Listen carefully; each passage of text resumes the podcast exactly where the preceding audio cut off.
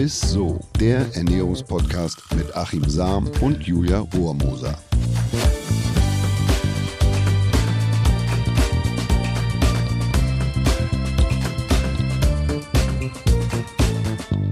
Hey ihr Lieben, herzlich willkommen zu einer neuen Folge Isso, dem Ernährungspodcast mit unserem Ernährungswissenschaftler Achim Sam. Und, fast meinen Einstieg wieder verpasst, dass ich die vorstelle. Und mit der Moderatorin Julia Ramos. Ja, ich bin auch wieder da. Hallo. Ja, bei der heutigen Folge ähm, muss ich sagen, bekomme ich direkt Fernweh. Ich als großer Reisefreak. Heute geht's nämlich richtig weit weg. Wir gehen aus Europa raus sozusagen in den fernen Osten und wir schauen uns nämlich mal wieder eine Länderküche an. Oh. Und zwar reisen wir kulinarisch nach Japan, dem Land der aufgehenden Sonne. Aber deswegen lass uns mal direkt anfangen. Warum machen wir überhaupt dieses Thema heute? Bin ich gespannt. Also um ehrlich zu sein, bin ich ein ganz, ganz großer Japan-Fan. Ich habe ja schon häufiger mal erzählt, ich liebe japanische Gärten, ja. Bonsai, Koi und so. Es gibt wirklich nichts, was mich mehr beruhigt als ja tatsächlich Bonsai schneiden. Das ist echt das ein hast du ja schon ganz oft hier im Podcast erzählt. Ja, ja. ja und, ähm, ja, und die Tradition, die Zeremonien, wie beispielsweise die Teezeremonien nennt man ja auch.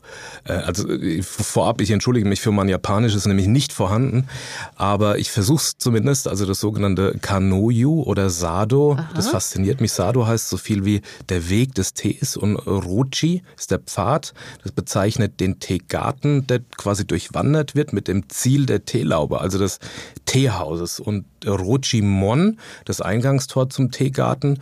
Und ich habe es in der Grüntee-Folge, das war die Folge Nummer 106, ja schon mal kurz angesprochen, dass es dabei quasi nicht nur um den Tee geht bei so einer Zeremonie, sondern vielmehr um die Handlung und den Sinn dahinter. Das ist ja oft so in Japan und äh, dass eigentlich das, was dahinter steht, äh, steht und nicht nur das Produkt quasi eine Rolle ja, spielt, ja. sondern der Weg dahin. Und das finde ich irgendwie toll. Und Total. außerdem gilt die traditionell japanische Küche, also die sogenannte Washoku, als besonders gesund. Da sage ich gleich noch was zu.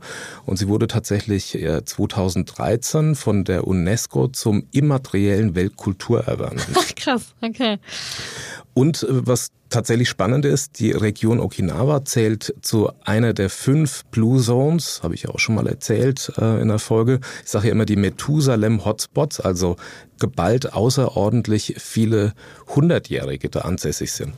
Äh, außerdem bleiben sie dort meist bis ins hohe Alter fit und gesund. Also das ist ja das eine, dass man alt wird, aber mhm. dass man auch noch bis ins hohe Alter wirklich äh, rüstig bleibt und aktiv bleibt.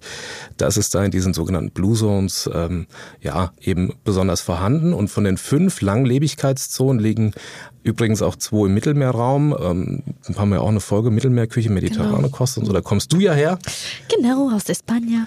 Und anscheinend ist es so, dass sich die Einwohner, Einwohnerinnen von Okinawa noch besonders traditionell und nach den konfuzianischen Leitsätzen, die sogenannten Hara Hachibu, ernähren. Und dazu zählt beispielsweise, dass man den Magen beim Essen immer nur zu 80 Prozent füllt. Also dass man sich nie richtig voll ist, sondern immer nur quasi so. Bis kurz vor die ja, Grenze. Ja, man, man ist gesättigt, aber man ist nicht voll. Ne? Ja, okay. Äh, und auch die durchschnittliche Gesamtenergieaufnahme, da liegen die so bei 1800, 1900 Kilokalorien und es ist recht gering. Wir liegen im Vergleich etwa bei 3000 Kilokalorien.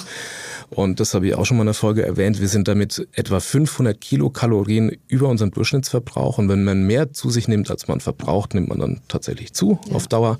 Und dass die traditionell japanische Küche, äh, muss ich immer dazu sagen, weil sich natürlich auch da in Japan äh, das Ernährungsverhalten verändert, das Leben verlängert und die Gesundheit fördern kann, gibt es auch mehrere evaluierte Studien, die das bestätigen. Unter anderem gibt es eine große Studie um Kayo Kuratani aus Tokio und das Japaner, Japanerinnen Japanerinnen weltweit die höchste Lebenserwartung zeigen und dabei die Ernährungsform tatsächlich eine entscheidende Rolle spielt.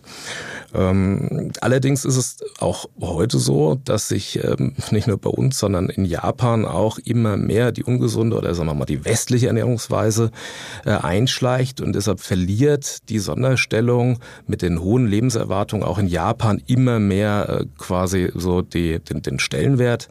Es gibt eine Verwestlichung sozusagen des Lebensstils äh, bei der jüngeren Generation.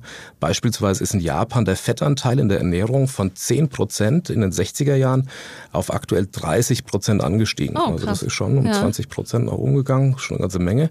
Und statistisch gesehen werden die Japaner durchschnittlich immer noch vier Jahre älter als wir hier in Deutschland. Und das, das, ist schon immer noch ja. eine ordentliche Zahl. Vier Jahre länger leben. Puh, das war jetzt auf jeden Fall richtig viel Info. Also es klingt alles mega spannend. Ich verstehe, warum du dir Japan heute ausgesucht hast. Kannst du uns denn äh, generell erstmal sagen, was die Japaner und Japanerinnen jetzt traditionell anders als wir Deutschen zum Beispiel machen beim Essen? Ja, das ist eine gute Frage. Ich liebe die japanische Kultur. Ich war aber selbst noch nie da. So, oh, das ähm, ist der Punkt. Also ich kann nicht wirklich aus Erfahrung sprechen. Ich wollte auch nicht einfach irgendwelches Wissen äh, wiedercoin und mir irgendwas zusammen googeln und euch das vortragen. Und deshalb habe ich äh, lange mit einer Japanerin gesprochen, die vor vielen Jahren quasi Pionierarbeit geleistet hat und ich konnte sie leider nicht bewegen, zu uns in den Podcast zu kommen, weil sie erstens auf Mallorca lebt und oh. zweitens sie die gewohnt japanische äh, Zurückhaltung lebt und das Reden lieber anderen überlässt. In diesem Fall also mir oder uns. Und, ja, ja. Dann würde ich sagen, stellst du uns die doch mal vor. äh, und zwar geht es um Nobuko Mikos ist in Kobe geboren und hat dort studiert und hat später in Kyoto gelebt, bis es sich 1983, also mit 28 Jahren, Hals über Kopf in einen Deutschen verliebt hat und hat dann kurzerhand in Tokio die Zelte abgebrochen in Japan, war vorher noch nicht groß ähm, raus aus dem Land und ist einfach mit nach München gezogen. Oh, also gleich quasi in so die, ein, ein, Kulturschock, was, was die Ernährung ja, angeht, weil es komplett anders ist. Ja, und ähm, der kulinarische Schock, so hat sie das erzählt, war tatsächlich riesig. Also wir haben ja hier eine Brotkultur, Käse, das kannte sie alles überhaupt nicht. Sie war zwar keine Vegetarierin, aber in Japan isst man tatsächlich sehr wenig Fleisch, dafür viel Gemüse, Fisch, Meeresfrüchte, Tofu-Gerichte. Deutschland beziehungsweise in München erstmal, naja, also wenig Fleisch gibt's da nicht. Weißwurst ne? zum Frühstück. Ja, Fleisch ist mein Gemüse, ist da jeder der, der Leitsatz und Schweinsachs und Co. Tofu gab es damals äh, tatsächlich nur in ausgewählten Naturkostläden und Reformhäusern. Das Problem, dass sie noch nicht richtig europäisch kochen konnte und ähm, es gab die Zutaten für die japanische Küche, die gab es einfach nicht. Also dass man da in einen Laden gegangen ist und hat sich eine Sojasauce gekauft oder ähm, Sushi, wie es heute ist, ähm, das, das, das gab es alles nicht. Und ähm, es gab tatsächlich damals auch nur ein japanisches Restaurant in München. Und deshalb sind sie einfach häufig italienisch essen gegangen. Und dann sagt sie, dann habe ich erstmal lange gerochen und habe was im Mund behalten, dass ich schmecke. Ähm, wie müsste ich das zu Hause zubereiten? Und so sagt die haben mich immer angeguckt und dann haben sie nicht verstanden, was ich da mache. Äh, aber ich wollte einfach, ich wollte das rausschmecken und wollte dann so kochen zu Hause. Und ist dann in den 90er Jahren ist sie nach Mallorca Mallorca ausgewandert und ähm, hat sich getrennt von ihrem Mann. Und dann musste sie einen Weg finden, irgendwie Geld zu verdienen. Und äh, so kam sie dann aufs Kochen und dann hat sie sich gesagt, also wenn ich was anbiete, dann japanisches, traditionell japanisches Essen und hat dann angefangen, auf Mallorca, auf den Balearen, japanisches Catering anzubieten und das kam total gut an. Cool, ja, mega. Aber es war leichter gedacht als getan, war das gleiche Problem wie in den Jahren zuvor in Deutschland, also es gab überhaupt keine Zutaten, außer natürlich frischen Fisch, was äh, da gut ist. Den Rest hat sie sich ziemlich aufwendig in Barcelona besorgen müssen, also sowas wie äh, Sojasauce gab's gab's da einfach nicht. Das ist so krass. Dafür halt sowas wie eine Dorade für Sashimi und so, das ging. Ja, okay, und, und welche Zutaten musste sie sich dann noch besorgen, also die für die traditionelle äh, japanische Küche jetzt wichtig sind? Also Nobuko sagt, dass äh, im Prinzip sechs essentielle Basiszutaten wichtig sind für die japanische Küche, für sie, also in ihrer Küche. Und da ist immer, also erstens der Shoyu, das ist die Sojasauce. Zweitens Mirin, das ist ein japanischer Reiswein. Dann an dritter Stelle Komesu, also das ist ein Reisessig für Sushi. An vierter Stelle ist Katsuo Bushi, also das sind so Bonito Flakes, getrocknete Thunfischflocken für die Brühe, also das ist quasi wie so eine Basiszutat, ah, wie so eine ah, Würze. Okay, ja. Dann äh, Kombu-Alge, Seetang, unter anderem für Sushi wird es gebraucht. Und natürlich Mittel- und Rundkornreis. Und die Basiszutaten, die braucht man für eine Brühe, die man in Japan für viele Gerichte, also wie beispielsweise die Miso-Suppe braucht. Äh, und das gab es damals halt alles überhaupt nicht. Und nach drei, vier Jahren wurde die Küche dann auf den Balearen, also japanische Küche und in Spanien dann bekannter. Und sie hat dann auf Mallorca dann einzelne Zutaten gekriegt, aber natürlich zum horrenden Preis. Ja, krass, glaube ich. Was genau macht jetzt den Unterschied zwischen japanischem Essen und der deutschen Küche aus? Genau, das habe ich sie auch gefragt und sie sagt, naja, das geht schon beim Frühstück los. In der traditionellen japanischen Küche isst man Reis Miso-Suppe, gegrillter Fisch tatsächlich, äh, Eier, Fischeier auch, also äh, Ach, und, und, Kaviar, also jetzt nicht den, na, aber die essen quasi Fischeier auch zum Frühstück. Ja. Also sie sagt, man isst quasi alles Fischige und was aus dem Meer kommt. Also viele Meeresfrüchte. Aber roher Fisch, das war meine nächste Frage. Also Sashimi eher nicht. Das gibt es eher zu besonderen Anlässen, quasi wie bei uns der Festtagsbraten oder so. Das ist da das Sashimi. Ach so, okay. Ja. Also roher Fisch nicht, aber ansonsten isst man eher quasi da, naja, sagen wir mal, herzhaft und ähm, ja, also sehr fischlastig zum Frühstück. Das ist ja schon mal ein richtig krasser Unterschied, ja. Dann haben sie keine Zwischenmahlzeiten oder also ich sage jetzt mal, die traditionelle japanische Küche hat man eher keine Zwischenmahlzeit, also keine Brotzeit oder ein Snack, wie es bei uns so Kultur ist. Dafür gibt es aber immer Tee. Also da ist äh, Tee ist quasi omnipräsent. Mhm. mhm. Beim Mittagessen sagt sie, äh, das muss in der Regel schnell gehen und leicht sein. Also beispielsweise eine Fischbrühe mit Soba, das sind Buchweizennudeln. Äh, sagt, es gibt viel Energie und ist leicht verdaulich. Das ist wie eine Kraftbrühe bei uns, ne, äh, ja, die man ja. so macht. Ähm, man isst mittags nicht viel und leicht, damit man am Nachmittag tatsächlich noch was leisten kann. Also das ist quasi das, was dahinter steckt. Also die futtern sich nicht so voll und haben dann eine Fressnarkose, wie so rum wie, wie in Spanien ja, oftmals, dass man dann eine Siesta braucht und so, sondern da geht es darum, dass man eben keinen Mittagsschlaf braucht und am Nachmittag noch leistungsfähig ist und deshalb eher leicht. Julia kriegt hier einen hochroten Kopf. Ist das in Spanien euch so, ne? dass man da viel... Und, hm. man, will, man isst viel. Ne? Man schiebt es immer auf die Sonne, weil es so heiß ist, ne? dass man dann nochmal Schläfchen man, halten muss. Ja, die Siesta halt, ne, genau. Ja. ja, und beim Abendessen sagt sie, ist in der Regel sehr früh, also 18 Uhr, wie bei uns eigentlich auch, aber man dehnt es nicht so aus. Sie sagte auch, dass in, in der Regel ist es eine Komplettmahlzeit. Es ist nicht viel, also kein großes Volumen. Ähm, beispielsweise leicht gekochter Spinat, ein Stück Tofu, Bohnen. Es ist sehr vielseitig, viele verschiedene Gerichte. Ähnlich wie spanische Tapas in dem Fall tatsächlich, also ah. viele Schälchen. Nur wahrscheinlich nicht so fettig, ne? Ja.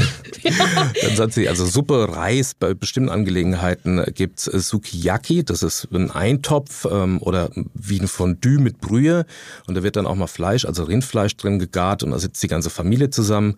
Essen ist aber in Japan nicht so klar strukturiert wie in Deutschland, also dass man sagt, man isst eine Vorspeise, einen Hauptgang und Nachtisch.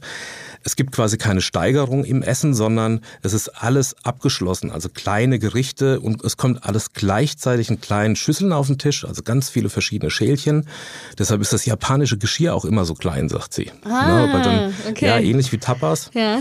Und ähm, die einzelnen Zutaten, die sind auch getrennt in Schälchen drin äh, dass man das auch sauber belässt und so. Also die Soße oder Gemüse und sowas ist immer getrennt. Also es wird nicht gemischt. Ach so. Mhm. Dann sagt sie, äh, sie essen tatsächlich früh und sind auch schon früh äh, fertig, also auch schon um fünf und um spätestens zehn sind die klassischen oder traditionellen Restaurants geschlossen und zu Hause ist das Essen spätestens um acht Uhr vorbei, sagt sie. Also dann ist es nicht so ausgedehnt, dass man da lange zusammensitzt. Sie sagt, es gibt natürlich heute auch 24-Stunden-Shops, äh, viele Single-Haushalte, da ist alles fertig zu mitnehmen da, aber die Gerichte, sagt sie, sind toll, sensationell und schmecken alle. Der kulinarische kulinarische Anspruch ist in Japan sehr hoch. Also Restaurants, in denen es nicht schmeckt, äh, sagt sie, Nobuko, die muss man in Japan wirklich suchen. Esskultur wird da sehr groß geschrieben, ist ganz wichtig. Äh, Gemüse und Obst ist in Japan sehr teuer, kauft man eher stückweise also eine Orange, eine Melone und so weiter. Ja, ja. Nicht so wie bei uns, dass man das in Kisten kiloweise oder, äh, oder so kauft, Stimmt. sondern eher stückweise. Aber Tofu ist sehr günstig. Ja, und äh, sie sagte auch, es gibt viel getrocknetes Gemüse, also Rettich beispielsweise hängt man im Winter in die Kälte zum Trocknen und zum Haltbarmachen, aber auch Fisch und so. Also jetzt mal kurz quasi so ein, so ein, so ein Abriss, wie was sie mir beschrieben hat. Das ist halt äh, komplett anders, muss man ja auch fairerweise sagen. Also ich habe da jetzt fast nichts gefunden, was irgendwie ähnlich zu unserer Küche wäre, aber gut. Äh, mal abgesehen jetzt von den Zutaten, welche Unterschiede gibt es denn noch jetzt in der äh, japanischen Esskultur? Also beim Essen ist es nicht so wie bei uns. Wenn ich mit meiner Familie zusammensitze, dann, dann vergesse ich manchmal tatsächlich das Essen, weil ich nur am Quatschen bin oder mit, mit meinen Eltern und so. Äh, beim Essen redet man da nicht sehr viel, besonders beim Abendessen. Ähm, da ist es zwar ein Zusammenkommen, man redet schon, aber es geht da eher verhalten dazu. Und Und äh, früher hat man noch auf den klassischen Tatami-Matten auf dem Boden gesessen und hat vorher die Schuhe ausgezogen. Ne? Und, Ach, ähm, das wurde wirklich gemacht. Ja, ich kenne das aus den Filmen immer. Ja. ja äh, und früher hat man auch tatsächlich nur im Tatami-Raum gegessen. Also da, wo diese Matten lagen und nirgends woanders. Also nicht jetzt irgendwo in der Küche oder. Auch nicht auf der Couch beim Fernsehen gucken. Nee. Ja, okay. Heute sitzen die Japaner, sagt sie, schon viel am Tisch und essen quasi sehr westlich. Aber auf dem Land beispielsweise, das fand ich sehr interessant, wo das Wasser sauber sein muss, also in den Koi-Regionen, also wo man Koi-Fische, Koi-Karpfen züchtet, da sitzt man tatsächlich noch überwiegend auf dem Boden. Also wenn man vorher die Schuhe eben auszieht und es da sehr hygienisch dann zugeht und so, Wasserqualität, weniger Bakterien, war natürlich jetzt auch in der Corona-Zeit, äh, die wir hatten, ähm, ja, von Vorteil, wenn du quasi so einen, so einen sterilen Raum in Anführungszeichen hattest, wie so ein ja, Tatami-Raum. Ja, und was Hygiene angeht, ist Japan tatsächlich sehr weit vorne. Es werden beispielsweise andere Schuhe und Sandalen oder Schlappen angezogen, wenn man auf Toilette geht. Also da gibt es auch wieder auch im Restaurant dann eigene Sandalen und eigene Schlappen. Und im Tatami-Raum gilt immer Schuhe aus und niemals barfuß, sagt sie. Und die erste Regel äh, vom Essen ist immer Hände waschen. Und also ist bei uns natürlich auch die Regel, aber das hat sie tatsächlich in der Schule gelernt. Da war das ein Unterrichtsfach, also wie man sich die Hände richtig wäscht und so, das wird jetzt da richtig. Echt? Ja, das haben ja, wir ja erst ja. jetzt durch Corona wirklich gelernt, das ist ja krass. Ja, also okay. nochmal, sie kommt aus der Region Kobe. Und da sagt sie, haben wir das wirklich in der Schule gelernt und äh, wie man sich richtig wäscht und Hände wäscht. Das sind mal wichtige ja. Unterrichtsfächer. Deshalb in Japan gibt es auch oftmals äh, zuerst ein, ein, ein, heißes Handtuch und das haben wir übernommen.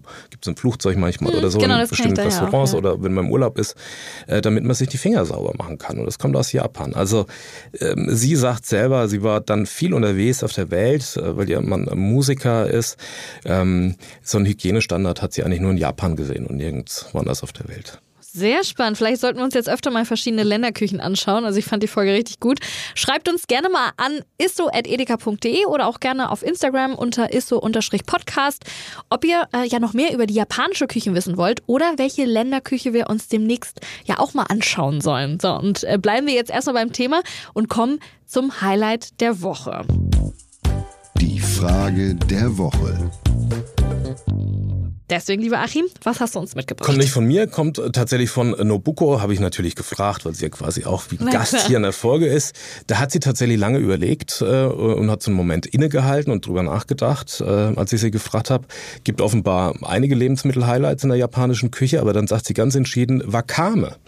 Und sie sagt auch warum, weil Wakame eigentlich noch zu ihren Basiszutaten äh, zählt. Also das ist so eine, eine Braunalgenart, Seetang. Aber das hat sie vergessen in ihrer Aufzählung. Deshalb sagt sie Wakame. Ach, das okay. muss mit dabei okay. sein. Wakame wird in der japanischen Küche wirklich vielseitig eingesetzt, hat einen ganz hohen Stellenwert. Äh, also die Alge ähm, etwa als Zutat beispielsweise für die Miso-Suppe oder als Salat. Das gibt den Gerichten so die Umami-Note. Ne? Umami ähm, wird ja sogar neben süß, salzig, sauer, bitter gehört noch dazu, als fünfte Geschmacksrichtung bezeichnet. Ne? Und das ist so, wenn man auf der, wenn man auf der Zunge so was Vollmundiges hat, herzhaftes, mhm. würziges, so ein fleischiges Aroma, wie beim Grüntee ist es manchmal auch so bei einem guten Grüntee. Das bezeichnet man als Umami. Ähm, und Wakame ist auch eine sensationelle Nährstoffquelle, beispielsweise für B12, obwohl da immer diskutiert wird, ist sogar höher als äh, dem Wert von Fleisch, der B12-Gehalt. Okay. Aber da wird immer diskutiert, dass B12, ob das sich dabei um, ich sage jetzt einfach mal, um Pseudo-B12 handelt und dass es dadurch auch eher zu einer Unterversorgung kommen kann. Ist total spannend, können wir vielleicht mal irgendwie in einer anderen Folge drüber sprechen, Sehr ausführlich, mhm. weil dieses Pseudo-B12 ähm, quasi die, die, die Aufnahme des echten B12 blockieren kann. Das sich dann drauf und wird dann zuerst aufgenommen.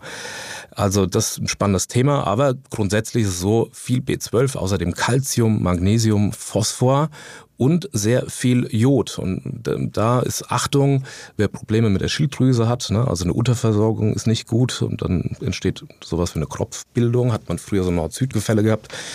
Zu viel ist aber auch nicht gut. Also wenn man, und da ist halt extrem viel in Algen drin äh, von Jod und das kann zu einer Überforderung auch der Schilddrüse führen. Ja, ich habe auf jeden Fall jetzt Bock auf japanische Küche bekommen, habe ich schon viel zu lange nicht mehr gegessen. Ich würde aber tatsächlich noch mal ganz kurz zusammenfassen, was bei mir hängen geblieben ist. So, also verschiedene Studien weisen nach, dass die japanische Ernährungsform eine entscheidende Rolle bei der hohen Lebenserwartung der Japanerinnen und Japaner spielt. Na, vielleicht sollten wir uns da mal was abgucken. Und das Besondere bei der japanischen Ernährung ist wahrscheinlich auch das sogenannte, fand ich ganz spannend, Hara Hashibu. Das heißt, dass man den Magen beim Essen immer nur bis zu 80 Prozent füllt und auch die durchschnittliche ja, Gesamtenergieaufnahme ist mit insgesamt 1800 bis 1900 Kalorien ja recht gering im Vergleich zu unserer Ernährung. Und äh, ja, die Menschen in Japan essen oft morgens schon etwas Warmes, mittags nur was Leichtes und auch das Abendessen ist früher und nicht ganz so mächtig wie bei uns.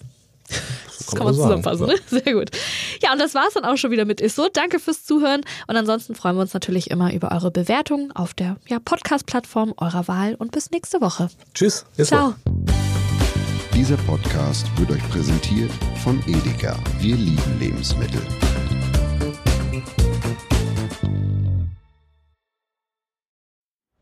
Es folgt eine Podcast-Empfehlung. Lou, bist du bereit? Ich bin sowas von ready. Are you ready?